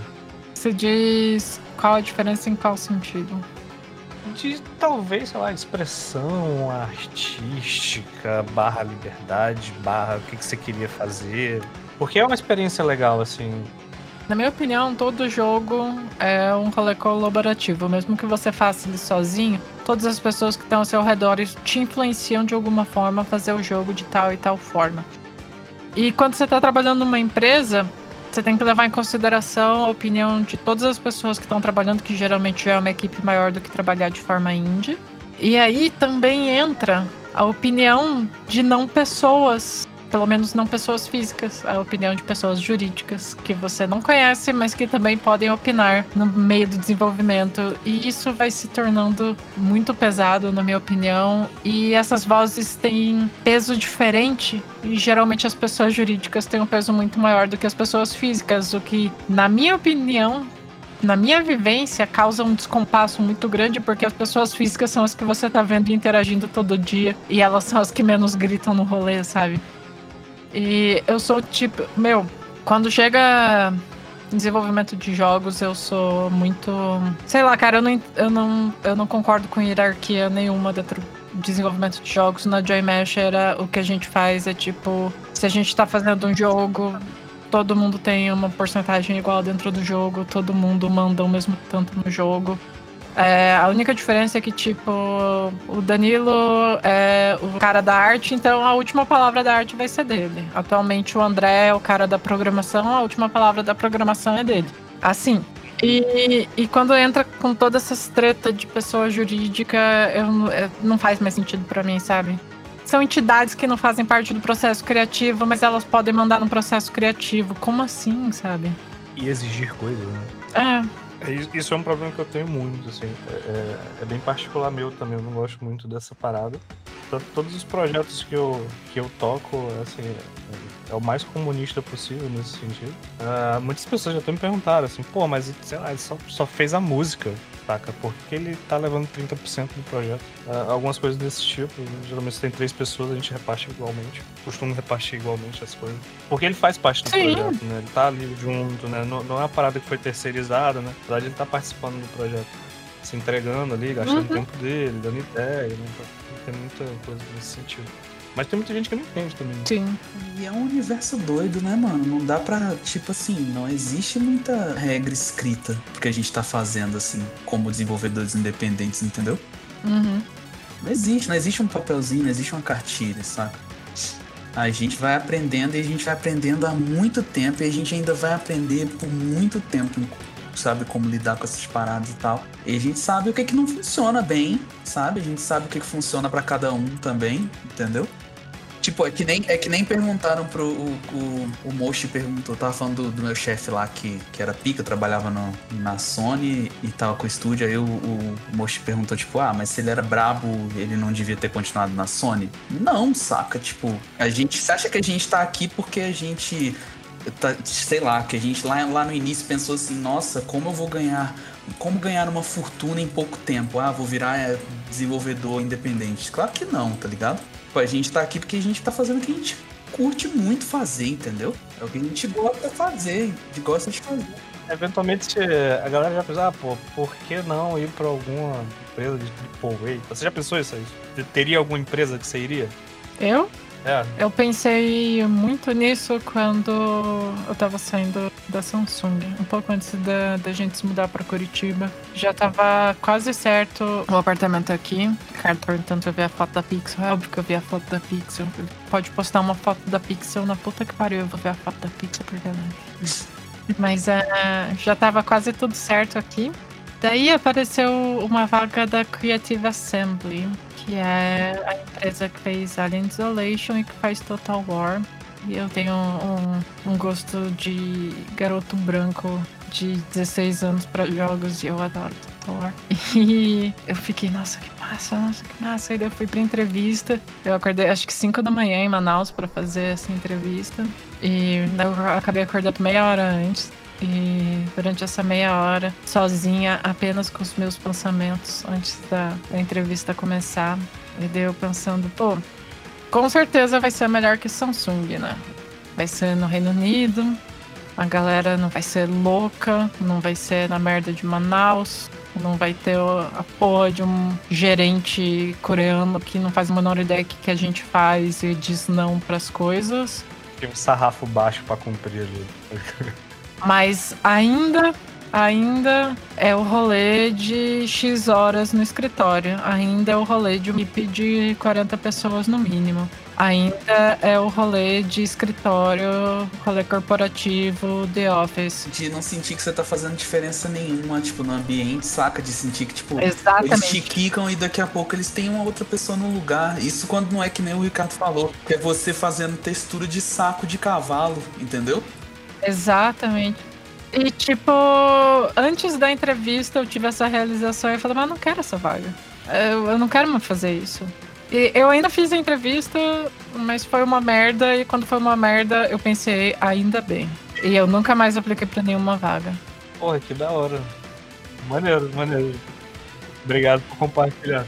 É, é o que eu tô. É exatamente isso. Tipo, ele, o, o meu chefe, meu chefe tá, saiu da Sony pra abrir a empresa dele, saca? E assim, no tempo que eu trabalhei lá, eu trabalhei lá durante um ano, foi uma experiência fantástica. Eu duvido que eu, que eu sei lá, teria uma experiência tão incrível assim com de tipo uma relação tão próxima com as pessoas com quem eu trabalho e tal. Foi inclusive a empresa com quem, com quem eu, que, eu trabalhei com um cara que trabalhou com o Igor também no Favela Wars e tal. Então, tipo assim, foi uma experiência muito da hora. Eu aprendi bastante. Eu tinha contato direto com tipo as pessoas que estavam de todos os de todos os lados assim do desenvolvimento do, do, do projeto e tal. É, até hoje eu converso com, com esse cara que foi o meu chefe, entendeu? Ele produz, eles produzem jogos de quiz para diversas plataformas e tal, integrados com a Twitch e tudo isso. E eles são, dentro do nicho pro qual eles, eles produzem, eles são muito populares, entendeu? Muito populares. É um nicho de fazer jogo de quiz. Eles são realmente muito populares entendeu? Então, assim, ah, mas ele não deveria estar tá na, na Sony se ele é sinistro? Não, ele tá feliz onde ele tá, ele tem um estúdio foda, ele trabalha, tipo, com a esposa, entendeu? Ele pode Meu, se dar o luxo de chamar uma galera que ele acha que o trabalho é minimamente maneiro. A Maru já trampou com ele, saca? Porque eu, eu cheguei pra ele e falei, ah, essa pessoa aqui é uma artista, tipo, ela pode fazer uns concepts foda pra você. E ele chamou, entendeu? Isso é, é muito hora, massa, é. mano. Que, que dia que você vai ter voz numa empresa que nem a sua, entendeu? Exato. Eu nunca mais quero trabalhar numa empresa grande. Eu cheguei nessa realização porque, honestamente, até aquele momento eu era uma pessoa que simplesmente estava sobrevivendo, sabe? Só como eu vou pagar meu próximo aluguel. Eu nunca, nunca antes de 2017, 18 tinha dito não para um freela, por mais que eu não quisesse fazer. Eu não dizia não, eu dava um jeito. Porque eu precisava, eu sempre tinha aquela mentalidade, eu preciso do dinheiro, preciso do dinheiro, preciso do dinheiro. E alguém perguntou, foi o Moti, é, o que minha família achava de tudo isso. Meu, teve uma vez em São Paulo, eu lembro disso até hoje, que eu tava no carro e meu pai começou a me perguntar umas coisas a respeito de o que que eu ia fazer com a minha vida e etc. Eu tava no mestrado nessa época. E eu não lembro o que eu respondi, eu devo ter sido grossa, porque é, é o que eu faço. E ele falou: Tá bom, Thaís, eu nunca mais vou falar nada a respeito da sua vida. Eu lembro disso, eu lembro dessa resposta dele. E desde então eles nunca mais falaram. Foi muito bom. Só que ao mesmo tempo, daí a responsabilidade é só sua, sabe? Sim, sim, total. Uh, cara, uh, assim, sem, sem cortar o, o, o fio, mas perguntar um troço que, que, muito me interessa até.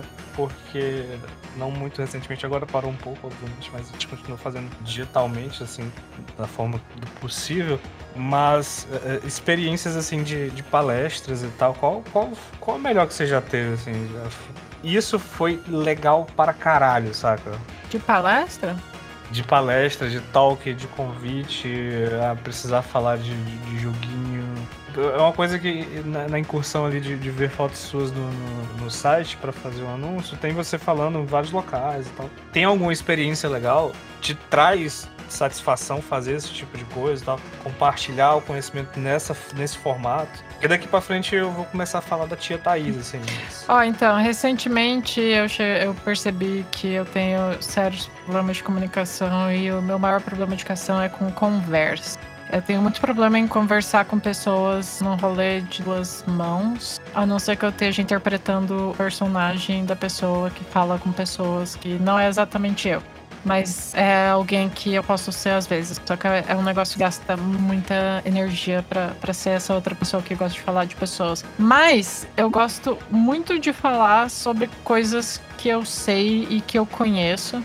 E não me estressa falar sobre essas coisas se eu não tenho que pensar em respostas, se é só uma exposição. Então, palestras é perfeito para mim. Eu adoro falar palestras. Eu adoro simplesmente chegar e começar a falar de um assunto que eu acho massa, assim. Eu não gosto muito de falar sobre mim mesma ou conversar sobre coisas ou etc.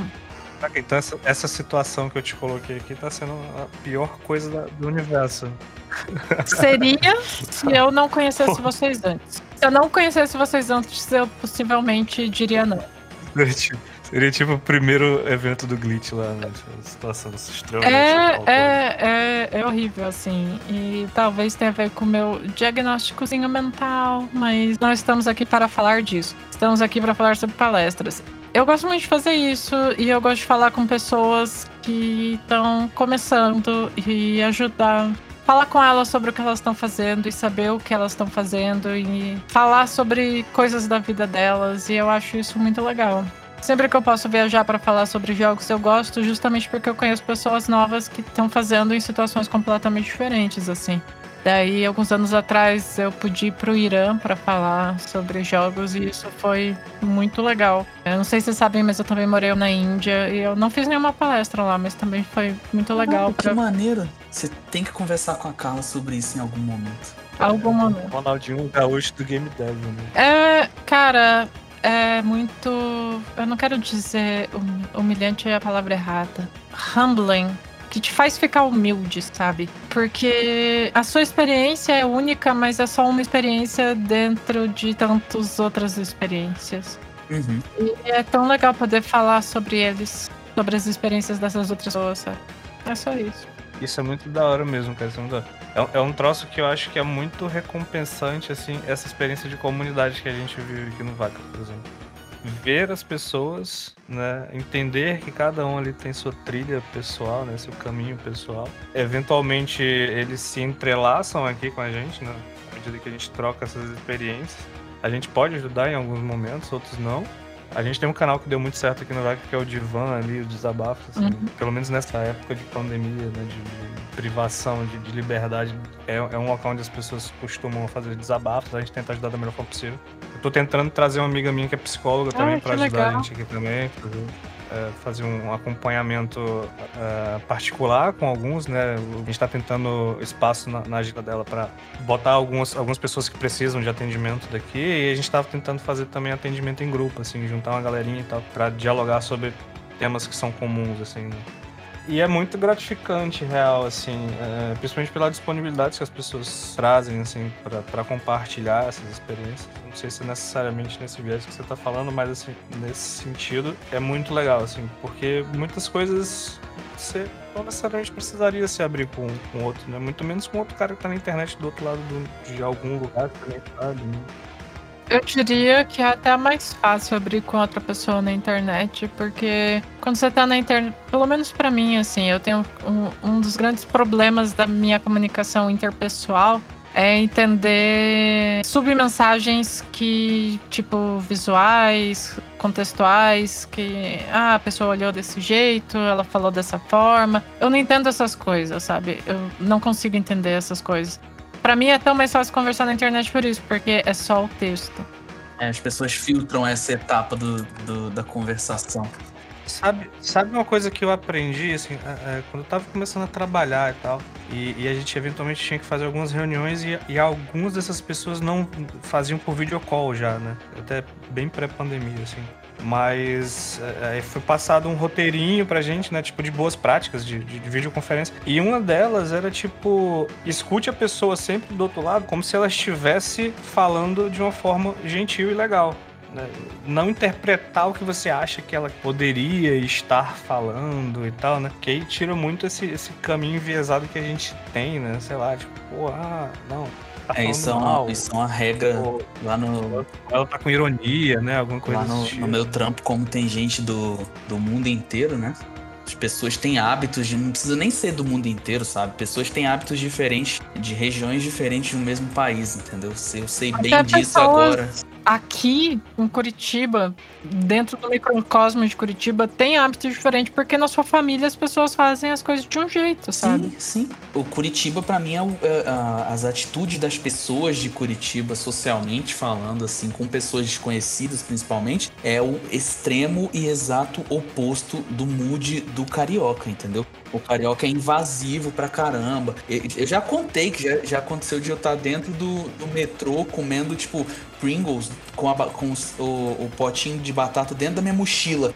E alguém enfiou a mão dentro da minha mochila para pegar uma Pringles no Rio de Janeiro. E começou a puxar tudo comigo. Ah, eu já, eu já ofereci, eu já ofereci, cara. Eu já ofereci, mas eu, eu entendo que, que não é legal também, assim, querer forçar Enquanto essa que o Curitibano, é, tipo, ele não te enxerga, saca? Você é tipo um hitbox pra ele no meio da rua, entendeu? A não ser que ele tenha mesmo que lidar com você, que é tipo dentro do estabelecimento público, onde você precisa ser visto, sabe? Tipo um restaurante, tudo isso. Aí você é super bem tratado. Mas no meio da rua, cara. Outra coisa que eu sempre falo é tipo, aqui você, você, lá no Rio de Janeiro, você esbarra com alguém na rua, literalmente, você vira imediatamente para pedir desculpa, porque é tipo Velho Oeste, você não sabe quem é que tá armado dos dois que barraram. É, inclusive, é, você pode estar armada, né? Nossa, eu peço desculpa só porque eu gostaria que as pessoas me pedissem desculpa, então Sim, eu peço desculpa Isso também. é o mínimo de empatia, esse é um conceito mais básico que existe. Mas lá no Rio, tipo, as pessoas pedem desculpa não só por isso, é porque elas podem morrer mesmo, entendeu? Então, tipo assim, eu não tô armado. Então, tipo assim, só tem duas pessoas na situação. E eu não tô armado. Então a outra pessoa, ou ela não está armada também, ou ela tá. Entendeu? Então, tipo, você já vira pedindo desculpa. Aqui em Curitiba, quando você esbarra em alguém, quando você vira, a pessoa já tá na casa dela, ela nem olhou pra trás, ela nem sentiu que você esbarrou nela, entendeu? Já aconteceu diversas vezes isso comigo. Então, assim, lá no meu trabalho, por ter gente do mundo inteiro, sabe?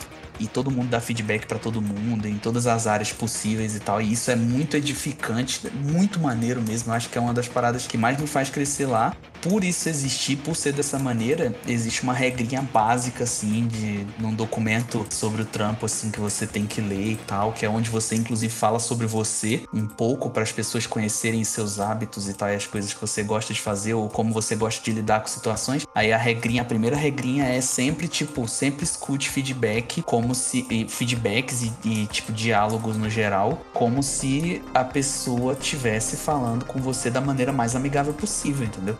Porque do contrário, cara, você se fecha dentro de, um- de uma caixinha e aí vira uma disputa pessoal, entendeu? Mesmo que seja uma parada pra poder, tipo, te ajudar na sua construção pessoal, você não quer saber, entendeu? A abordagem foi, foi uma abordagem ruim, vira uma briguinha pessoal, entendeu? Vira meio que um viés de confirmação até, porque se você acha que a pessoa tá sendo escrota, você só vai escutar ela sendo escrota por Sim, tipo, um exemplo muito básico é tipo, se alguém chegar pra. Tipo, sei lá, vou dar um exemplo muito, muito básico mesmo. Carioca tem mania de usar algumas palavras para que são, tipo, praticamente pronomes no, no Rio de Janeiro, entendeu? E assim, não, não, tô, não é bom. Saca? Tipo, a gente sabe que não é bom. É tipo chamar, ti- tipo, falar viado, por exemplo, sacou? É um bagulho ruim. É um bagulho que é um- uma gíria que eu consegui abandonar totalmente, mas que assim, não é necessariamente uma parada ruim lá no Rio de Janeiro, entendeu? Nunca tem conotação ruim. Mas se alguém chega pra você e fala, tipo assim, ah, não usa esse termo não. Tipo, é, é meio esquisito usar esse termo, né? Tipo, porque é um bagulho meio, meio pejorativo e tal. A origem do termo, tudo isso. Aí você entende, saca? Agora, você sabe que tá certo. Não é pra você falar, não é pra você usar esse termo. Mas se alguém chega pra você de maneira truculenta e, e, tipo, te dando esporro, tentando te ensinar a não usar o termo, vira uma disputa pessoal. Você começa a se justificar, saca? Você, você começa a se sentir, tipo, humilhado e acuado e coagido. E aí vira uma disputa pra você defender o seu direito de usar o termo, mesmo que você saiba que tá errado. É tudo hiperagressivo, né? Sim. Entendeu? É, e aí, a pessoa, a opinião da pessoa passa a valer nada pra você. Você fica com raiva da, da maneira como ela te abordou, e aí você fala, beleza, agora também não vou parar de usar. Só de sacanagem, entendeu? É Gente, horrível, só assim. pra avisar que eu tô com muito sono e eu costumo dormir 10 horas. Então, Caraca, a gente já tá arrastando Thaís uma hora. Tá, a gente já tá você viu? Você é. viu? Vocês estão me fazendo ser jovens. Ah, tem mais duas perguntas só. E aí a gente fecha. Pode ser? Uma é tipo, beleza, isso venhamos e convenhamos, você e o Danilo barra Joy Mesh, eles são referências na, na nossa bolha ali de, de joguinhos, né? Sinto muito. Como é que você se enxerga nesse local, assim? Uhum. A forma que eu vejo é a mesma, é o que eu falo para os meus alunos. Assim, a diferença entre eu e eles é 10 anos. Eu só cheguei nisso aqui um pouco antes. E eles têm toda a chance do mundo de estar muito melhor, inclusive, dentro do mesmo tempo. É só eles continuarem. Isso é maneiro. Boa. É bom que já linka com o próximo aluno, que é da Ah, tia meu Thaís. Deus! Como é esse lance de dar aula? Quem é a tia Thaís? Quais são as motivações dela? Era só uma pergunta, tá? Mas é porque é tudo meio condensado, assim, ao mesmo tempo. Ah, então. Quais são as motivações da tia Thaís? O propósito. E qual o propósito da Thaís, assim, com isso tudo? Eu não sei se já deu pra perceber, mas eu sou muito apaixonada em as pessoas que estão começando agora e elas estão entrando e dar aula pra mim se tornou algo natural justamente por isso, sabe? Porque eu gosto particularmente de ajudar pessoas que estão entrando, pessoas que estão começando, pessoas que ainda não estão exatamente confortáveis na própria pele, porque eu me identifico muito nisso, porque teve eu já passei por tudo isso e eu sei exatamente como eles se sentem. Eu quero ajudar eles a se sentirem um pouco menos desconfortável dentro do possível. Eu comecei a dar aula porque eu precisava do dinheiro em 2011, mas com o tempo se tornou algo que eu realmente gosto por causa disso, sabe? Porque eu acho que eu faço algo positivo na vida desses jovens e eu quero continuar fazendo isso. E esse é meu único objetivo. Se eu sentir que eu não tô mais fazendo algo de positivo, eu vou parar de dar aula. Isso é muito da hora. Eu, eu li uma palavrinha lá no, no, seu site que me deixou muito curioso. Assim. Palavrinha. Assim. Muitas palavrinhas. Uh, bittersweetness que, que, que, que seria esse cara? Ah, então, isso é inclusive o que eu, eu fiz uma proposta de doutorado e vamos ver se vai rolar, né? Cruzando os dedos aí, todo mundo. Que é, é basicamente é tentar entender. Porque assim, no game design, a gente estuda muito a relação de estruturas de game design com a diversão. E a diversão é muito atrelado no modelo behaviorista pavloviano de recompensa e associação positiva. Eu quero entender melhor quais outras emoções podem ser incentivadas por quais outras estruturas.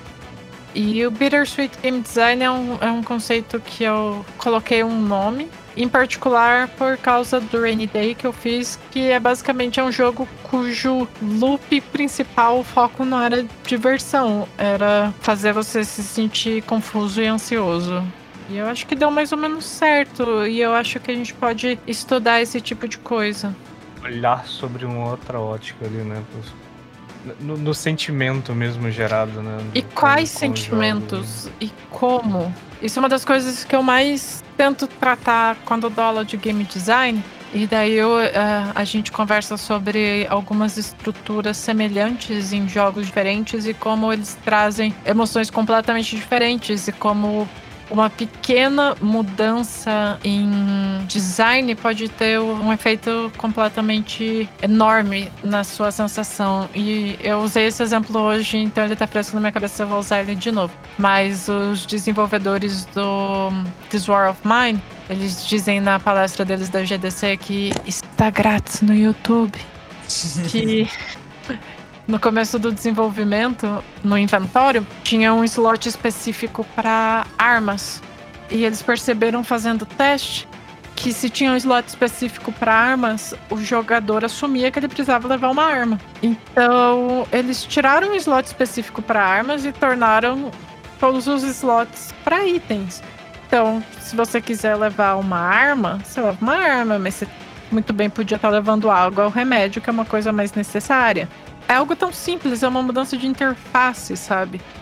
Mas faz o jogador pensar de forma completamente diferente. E isso é uma coisa que nós, como designers, nós, como desenvolvedores no geral, não costumamos pensar na ética e moral das coisas que a gente faz. E o design é político, como a gente já conversou um milhão de vezes. Os jogos são políticos, mas eles também são éticos e morais, porque eles não existem no vazio. Eles existem dentro da sociedade e você querendo ou não, eles passam uma mensagem.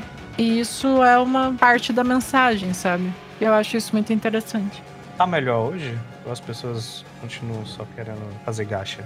Ah, é o rolê, cara. Pra cada Mist tem um Kojima. E eu tô vendo vocês falando bem de Kojima aí no chat, viu? Vou fingir que não tô vendo. Eu tava pensando exatamente isso quando eu vi comentando Kojima. E algumas perguntas, assim, que.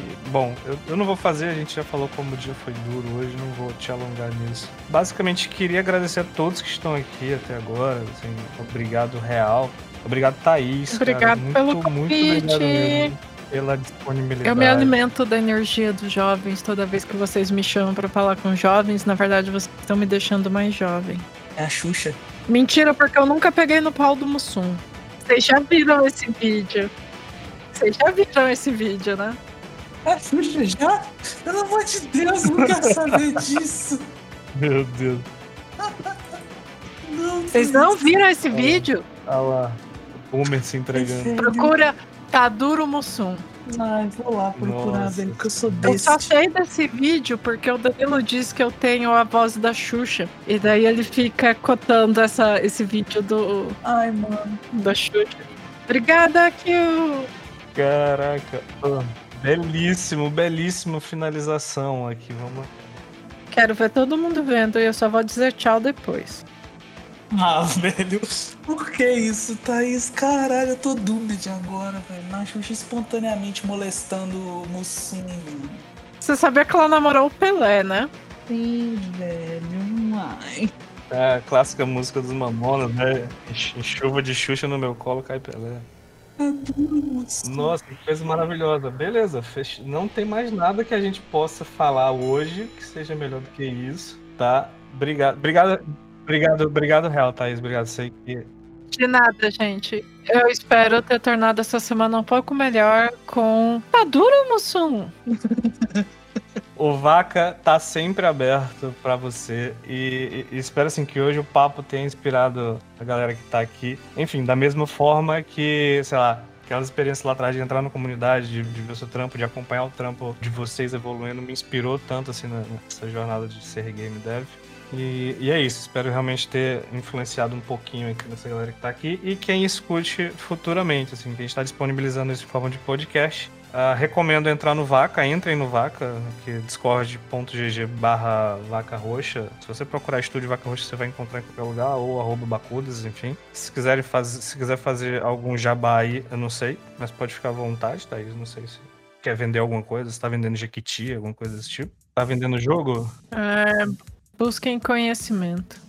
Eu já falei isso aqui algumas vezes, obviamente você não sabe, mas assim, eu fui contratado em, em, em um lugar por causa disso, parafraseando o ET Bilu com essa frase. Ah, parabéns, eram pessoas de cultura. Foi muito da hora, tipo, a gente tava fazendo, tava fazendo a entrevista lá, tinha me convidado pra fazer a entrevista para designer. E aí o gerente lá falou, pô, mas se você tivesse assim, se a gente liberasse 20% do, do seu dia para você estudar outra tecnologia e tal, você, você tinha interesse, o que, que você ia atrás e tal? Eu falei, claro, inclusive parafraseando o ET Bilu, né, tem essa questão de buscar o conhecimento sempre e tal. Maravilha, maravilhoso. Eu te contrataria também se estivesse sob meu poder. E aí foi, foi um gancho. Eles me falaram depois que tava entre eu e outro cara lá. Assim, tipo, falou, porra, foi aquele lance do ET Bilu que te puxou. Eu não tô tancando, tá duro Mussum ainda.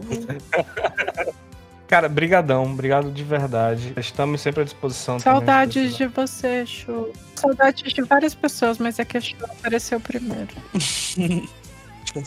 vai ter o Vaca Com depois da. Rafael, saudades também. Porra, quero, quero muito. Quero Saudades muito. de todo mundo, gente. Eu espero abraçar vocês quando todo mundo tiver vacinado. Mas antes disso, recebam esse, esse abraço do meu gato trouxa que tá com medo, porque o meu cunhado tá aqui hoje. Então ela, ela que é Jacu, tá, tá se escondendo de todas as formas e tá gritando super ansiosa. Ah, foi boa a participação. Foi, né? Ela, ela é uma cantora nata. Mentira, ela é streamer, na verdade. Essa aqui é minha E-Cat. Ela gosta de falar que tudo que o Danilo tem é velho e ela quer uma GTX nova. não aguenta mais o PC Não, né? não, ela chega muito, Danilo. Tchau, tchau. Tchau, boa noite. Beijos mil. Bom descanso. Durmam bem. Ah, obrigado. Tchau, tchau. Boa noite. Boa semana. Gabe, meu fechamento. Sempre te amo, cara. E até semana que vem.